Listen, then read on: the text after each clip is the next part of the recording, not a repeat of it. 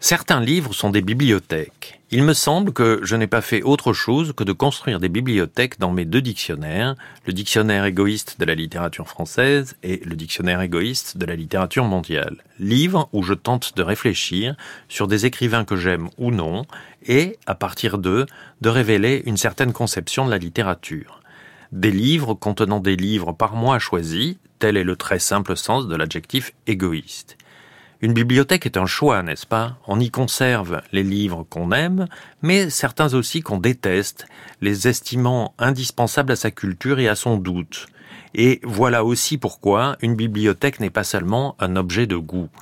J'ai chez moi les livres de Louis-Ferdinand Céline que j'aborde et trouve un écrivain beaucoup moins artiste qu'on ne le dit, afin de pouvoir, éventuellement, me contredire un jour moi-même.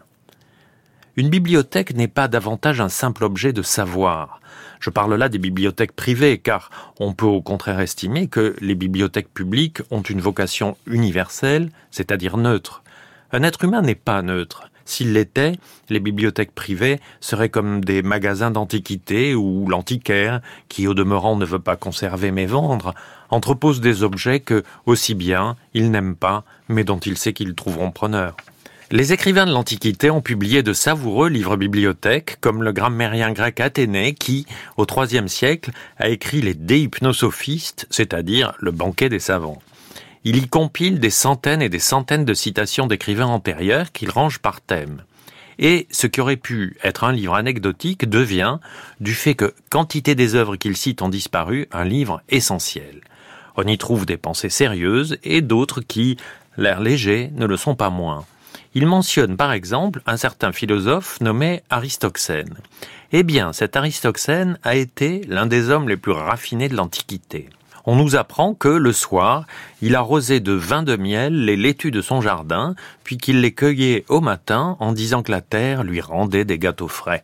N'est-ce pas charmant?